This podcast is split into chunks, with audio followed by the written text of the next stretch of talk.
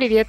Это подкаст «Малыш и движ». Меня зовут Татьяна, я мама двоих дочек и жена детского массажиста и специалиста по двигательному развитию Игоря Новокреницкого. Вместе мы создали проект «Малышовый фитнес», в котором рассказываем про развитие малыша до года. А в этом подкасте я сама буду делиться опытом в развитии своих детей, а Игорь и другие приглашенные эксперты будут добавлять профессиональную точку зрения. Готовы к движу? Тогда начинаем! В этом выпуске мы разберемся, почему не стоит приобретать ходунки и прыгунки. Напомню содержание предыдущих серий. У меня есть старшая дочь Маша от первого брака, ее папа не Игорь. И когда 18 лет назад а, я Машу родила, одним из первых детских девайсов, который у меня оказался, были ходунки. И месяцев с семи я стала Машу в них активно помещать. Почему? В тот момент мне они не казались каким-то ну, вредными, что ли, или я вообще не думала о том, полезны они или нет. Мне было удобно. Я в них ставила, сажала, вернее, Машу и сама шла заниматься домашними делами. У меня был первый декрет, и мне было очень важно, чтобы дома были чистые полы и наваренные щи борщи. У меня Муж приходил с работы, его дома ждала такая скатерть-самобранка. Ну а для того, чтобы вымыть полы и сварить первое, второе, третье и компот, ребенку, конечно же, нужно было э, либо его с кем-то оставить, ну, няни помощницы у меня не было, значит, у меня в качестве помощника были ходунки. Маша в них проводила ежедневно часа по два, и чем это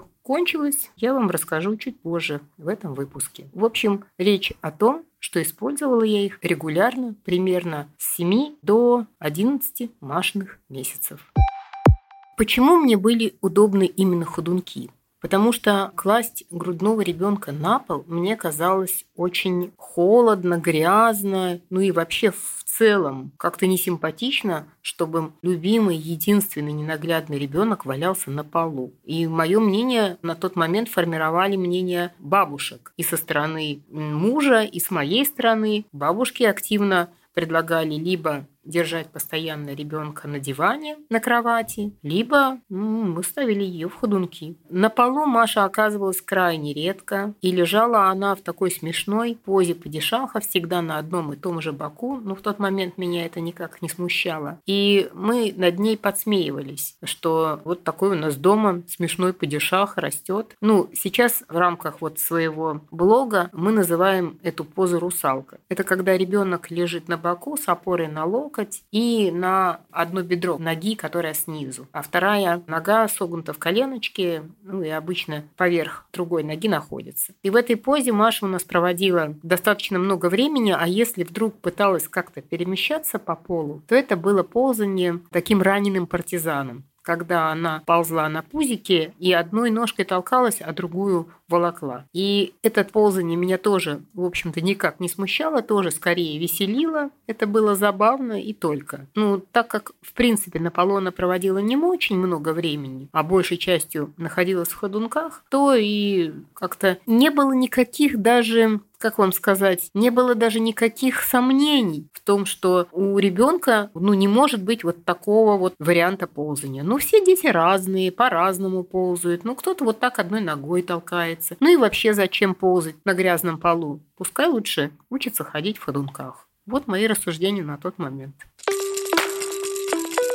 Но почему у нас с Машей получилась вот такая ситуация? Дело в том, что когда Таня по молодости не знала вот этих всех премудростей, Маша у нее находилась большую часть времени на руках в одном положении. Она любила носить ее в левой руке, так как она правша, и большую часть манипуляций она делала правой рукой. Вот у нас Маша и находилась в левой руке. А потом, когда пришло время, когда Тане стало тяжело ее носить, пришло время переместиться в ходунки. Она ее посадила в ходунки и занималась своими делами, а Маша, скажем так, перемещалась каким-то образом вот в этих ходунках по квартире. И иногда, за редким случаем, за редким исключением, она находилась на полу какое-то не очень продолжительное время и лежала все время на боку из-за того, что когда ее носили на руках, мало меняли позиции. Поэтому Маша привыкла лежать большую часть времени на боку, и на полу она уже поддерживала как бы вот это времяпровождение. И иногда иногда ползала по-пластунски вот таким раненым партизаном. Из-за того все это происходило, потому что у Маши была мышечная дистония. Одна сторона была мышца натянута, а другая сторона была расслаблена. Получался вот такой банан, скажем так, такой диссонанс в ее организме. В тот момент я была абсолютно точно уверена, что ходунки полезны и учат ребенка ходить. Я ближе к 10 месяцам сняла у них тряпочное сиденье и в очередной раз поместила туда Машу. Первый раз она не поняла, в чем фишка. Она попыталась сесть, но провалилась на пол. Мы посмеялись. Маша еще раз повторила этот трюк, опять упала на пол. И потом больше уже садиться в них не пыталась, а именно ходила. Ну, вокруг нее была вот такая вот юбка ходунков, которая не давала ей куда-то залезть, так скажем, да, то есть не давала ей подойти близко к столу или каким-то острым предметом, мне казалось, что вот это вот основная безопасность, это вот очень здорово, что ребенок не может дотянуться до каких-то предметов, которые, может быть, либо острые, либо могут на него прокинуться. Единственный момент, Маша один раз дернула за шнур телевизора. У нас на стене висел телевизор, шнуры спускались вниз. И вот она на своих ходунках подъехала и так хорошенечко за шнур потянула. Телевизор был закреплен надежно. Слава богу, он не упал на Машу. В тот момент я просто его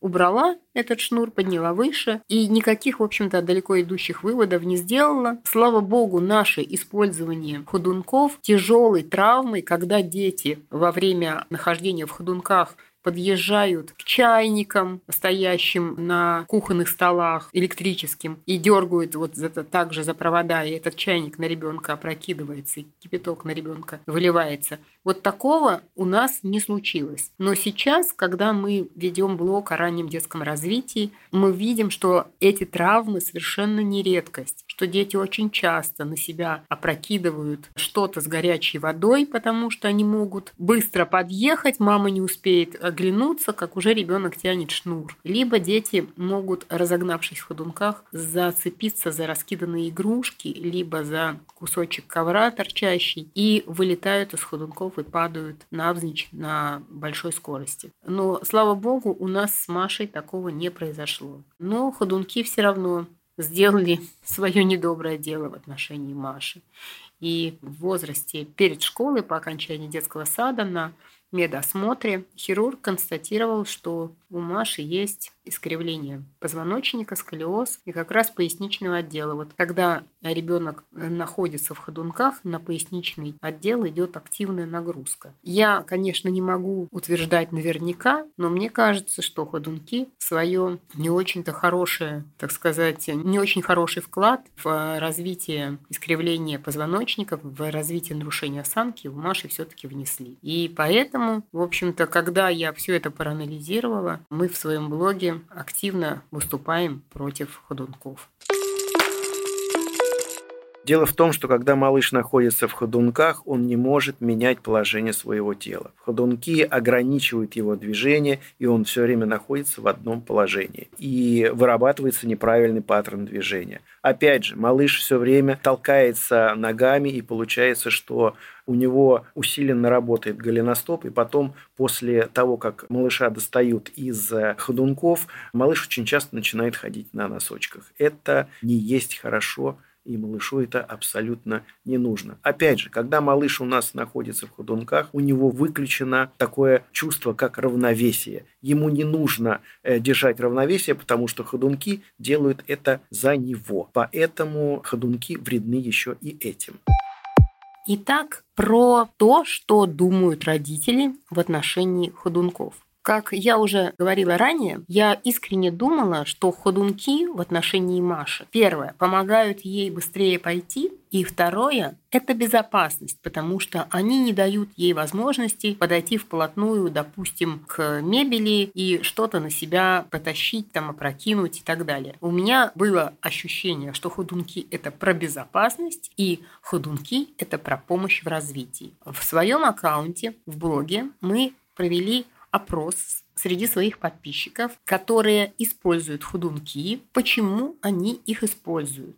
попросили назвать причины. И эти причины в результате мы разделили на пять групп. Группы оказались такие. Слушайте, это интересно. Первая, самая многочисленная группа, 46%, это родителям просто удобно. Я вспомнила себя, мне тоже было просто удобно, мне же надо было щи-борщи-то варить. Вторая группа, 18%, родители уверены, что ходунки – это безопасность. Вот видите, да, что мои, так сказать, выводы 18-летней давности повторяют и современные родители. Третья группа, родители считают, что ходунки помогают ребенку быстрее пойти. 14%. Точно так же, как и я думала 18 лет назад. Еще одна четвертая группа, 13%, когда ходунки приобретаются под влиянием окружения, обычно старшее поколение жаждет их подарить молодой семье. А в нашей семье ходунки были от моей подруги переданы по наследству. Не могу сказать, что она мне их навязывала. Ну, предложила, я не отказалась. Не могу сказать, что меня можно было бы отнести к четвертой группе, но есть, тем не менее, эта группа, 13%, это те люди, которые сами ходунки не покупали, но окружение настояло, чтобы они были в семье с малышом. И пятая группа родители покупают ходунки, потому что ребенку в них весело. То есть, как бы, знаете, такая ответственность о принятии решения с родителя перекладывается на ребенка. Ребенку же весело, куплю ходунки. Вот такие интересные данные нашего опроса. А сейчас разберемся, насколько все-таки эти данные, как вам сказать, насколько стоит покупать ходунки вот по этим причинам и стоит ли. Когда мы стали заниматься активно блогом, и я стала читать исследования, посвященные применению ходунков у грудничков, то я нашла такие данные. Во-первых, про безопасность. Да, достаточно многочисленная группа родителей, которая считает, что ходунки это безопасно. Так вот, есть исследования, и достаточно много, которые показывают, что много травм получают дети, пребывающие в ходунках. В основном эти травмы связаны с тем, что ребенок, разгоняясь на высокой скорости, зацеплялся колесиками ходунков и вылетал из них. Либо мог упасть на лестнице, либо мог упасть на гладкий твердый пол, но тем не менее регистрировались травмы вплоть до черепно-мозговых. И также дети в ходунках опрокидывают на себя горячие чайники, ну, в общем-то, и другие бытовые предметы, которые в другой момент они бы просто не достали. Так что безопасность, она абсолютно не гарантируется ходунками хотя создается такое впечатление. Интересный факт. Все травмы, которые получили дети в ходунках, были получены на глазах наблюдающего за ребенком родителя. То есть родитель искренне считал, что ребенок в безопасности, но при этом малыш получал травму. Вот такие вот, можно сказать, коварные эти ходунки. Также интересные данные по тому, что якобы ходунки помогают ребенку быстрее пойти. Когда мы смотрим со стороны на ходунки, действительно у обывателя, если так можно сказать, да, у обычной мамы, или обычного папы, который раньше не изучал вопрос ходунков, создается впечатление, что ходунки помогают малышу быстрее освоить хождение. Но когда проводилось исследование и было взято 211 младенцев, и они наблюдались в течение нескольких месяцев, часть из них использовала ходунки, часть не использовала, исследователи сделали вывод, что те малыши, которые находились в ходунках, в среднем на три недели позже осваивали основные двигательные навыки, чем те дети, которые ходунками не пользовались. Чем это, в принципе, чревато. Дело в том, что для малыша грудного возраста движение очень важная часть жизни. И в том числе это влияет не только на саму двигательную активность, но и на развитие мозга, на когнитивные функции. Чем больше ребенок двигается, тем больше нейронных связей закрепляется в его мозге, и тем быстрее он получает опыт, который помогает малышу развиваться. Соответственно, если на три недели позже малыш осваивал двигательные навыки, находясь в ходунках, то и все остальные, ну и когнитивное развитие тоже шло чуть медленнее.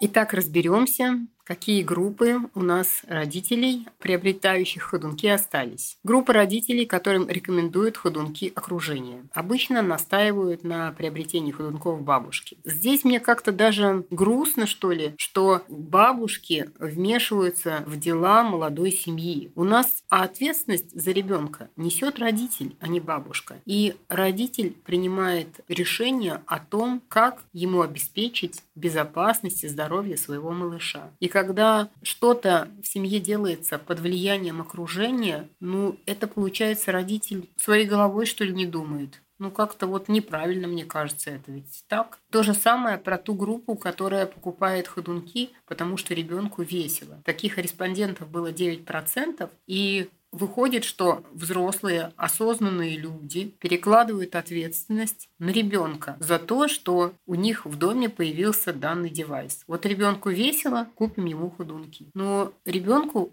меньше года. Еще он не может принимать никаких решений, он не осознает последствий, он не знает, как это повлияет на его двигательное развитие. Поэтому мне кажется, что это такая неправильная, что ли, неправильный путь принятия решений исходить из э, безопасности ребенка, исходить из необходимости какого-то приобретаемого девайса должен родитель, а не ребенок. Ну и осталась у нас самая многочисленная группа, 46% тех родителей, кому удобно. Вот удобно мне и все. Здесь уже не думается, получается, о ребенке. И даже не могу сказать, что из-за эгоистичных побуждений о ребенке не думают. Просто не знают, не информированы о том, какие последствия могут нести ходунки, да, их использование. Ну, как в моем случае было, да, мне было удобно, я использовала. Пока группа «мне удобно» будет такая многочисленная, ходунки будут продаваться, к сожалению, в нашей стране. Поэтому я думаю, что нам нужно максимальному количеству родителей рассказать о том, какие негативные последствия они несут, чтобы меньше их покупали. Тогда их и меньше производить будут.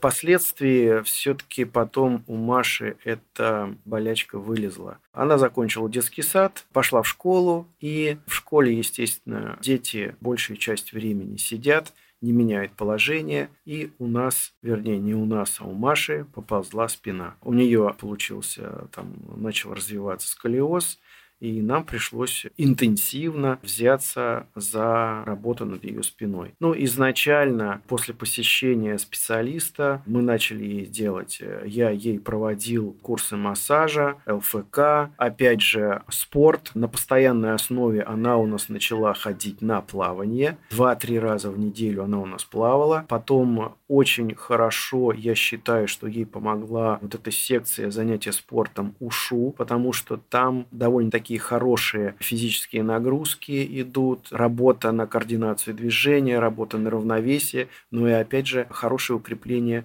мышечного каркаса. И это происходило не один месяц и даже не один год. В бассейн она у нас, по-моему, ходила на постоянной основе, и на ушу тоже. Она у нас ходила больше пяти лет. Это довольно-таки большой срок. И я считаю, что мы спохватились вовремя. Нам удалось, я считаю, что довольно-таки легко побороть этот недуг. Мы не исправили сколиоз полностью, но, по крайней мере, у Маши не было прогресса. Мы потом ходили к ортопеду время от времени, и нам специалист сказал, что у Маши сколиоз присутствует, но зато мы у Маши остановили развитие сколиоза.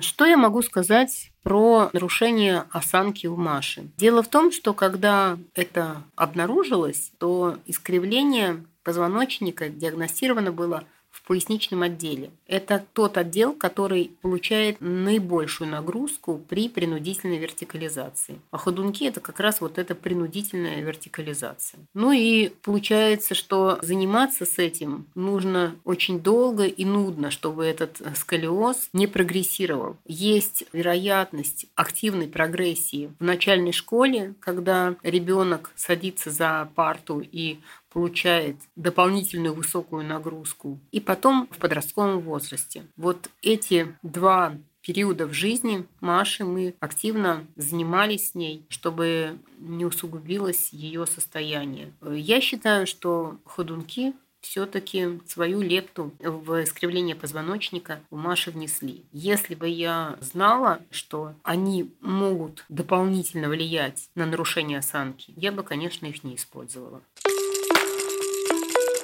А Еще раз хочу сказать, что ходунки вообще нормотипичному ребенку не нужны. Он без них совершенно спокойно развивается, и все у него будет хорошо. Вообще изначально идея ходунков была такова, что они были придуманы для людей с ограниченными возможностями. Поэтому, дорогие родители, не нужно забивать свои жилища ненужным хламом.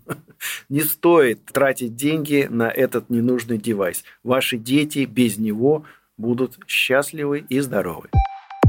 Еще один достаточно популярный девайс, и, кстати, не очень-то и дорогой, буквально там пару тысяч стоит, это прыгунки. И они такие, как вам сказать, эмоциональные, что ли, да, то есть когда родители смотрят на видео, где малыш находится в прыгунках, обычно он пружинит там активно, и у него такое довольное лицо, и на таких вот эмоциях мой тоже так будет. Родители эти прыгунки и покупают. И покупают их, как правило, детям до года. Хотя в природе ребенок начинает прыгать в лучшем случае после одного года и семи, там, восьми месяцев, а в среднем к двум с половиной годам. Но в прыгунках дети, конечно же, начинают прыгать гораздо раньше. И вот неподготовленные достаточно связки, мышцы, кости, они, конечно, могут пострадать. Ну и, разумеется, вопрос безопасности с прыгунками тоже открыт. Еще хочу заострить ваше внимание на таком девайсе, как прыгунки. Ну, наверное, все уже видели, что это такое. Это такой, наверное, пояс, который сажают малыша, закрепляют сбоку две резинки, крепятся где-то к дверным косякам. И вот малыш в этом дверном косяке толкается, прыгает то вперед, то назад. Э, в первую очередь хочу сказать, что это травма опасна. Очень часто бывает такая ситуация, когда малыш неправильно оттолкнувшись, либо сильнее оттолкнувшись какой-то ногой, э, летит куда-то в сторону, ударяется э, головой, либо телом о стенку, либо о косяк. Поэтому в первую очередь из-за этого их не стоит использовать. Опять же, ребенку не заложено еще природой вот в этом возрасте вот эти вот прыгательные функции. Дорогие родители, подождите вы немножко. Малыш будет самостоятельно развиваться и изучать э, постепенно вот эти все различные движения. И дойдет и до прыжков. В этом возрасте не нужно малышу использовать вот эти вот прыгательные функции. Как мы с вами разобрались в этом выпуске, ни ходунки, ни прыгунки особенно не помогают малышу развиваться. А проводить э, время, я думаю, ребенку будет гораздо интереснее просто на полу, элементарно развиваясь самостоятельно, потому что ему хочется доползти до игрушки, дотянуться до какой-то интересной вещи. Вот когда малыш имеет неограниченное поле для движения, все его двигательные навыки развиваются гораздо активнее, чем когда он сидит в каком-то ограниченном пространстве и даже не может вовремя сменить позу. Поэтому давайте с вами не будем покупать своим деткам ни ходунки, ни прыгунки. Пускай они у нас растут подвижные максимально и максимально здоровые. Спасибо, что послушали этот выпуск. Наш подкаст можно найти на удобной вам платформе на Apple подкастах, Google подкастах, Яндекс Музыке или Castbox. Будем благодарны, если вы поддержите нас, поставите этому выпуску 5 звездочек в Apple. А также оставляйте комментарии, подписывайтесь и рассказывайте о любимых выпусках. Это помогает продвижению подкаста. Спасибо, что были с нами. Услышимся в следующем выпуске.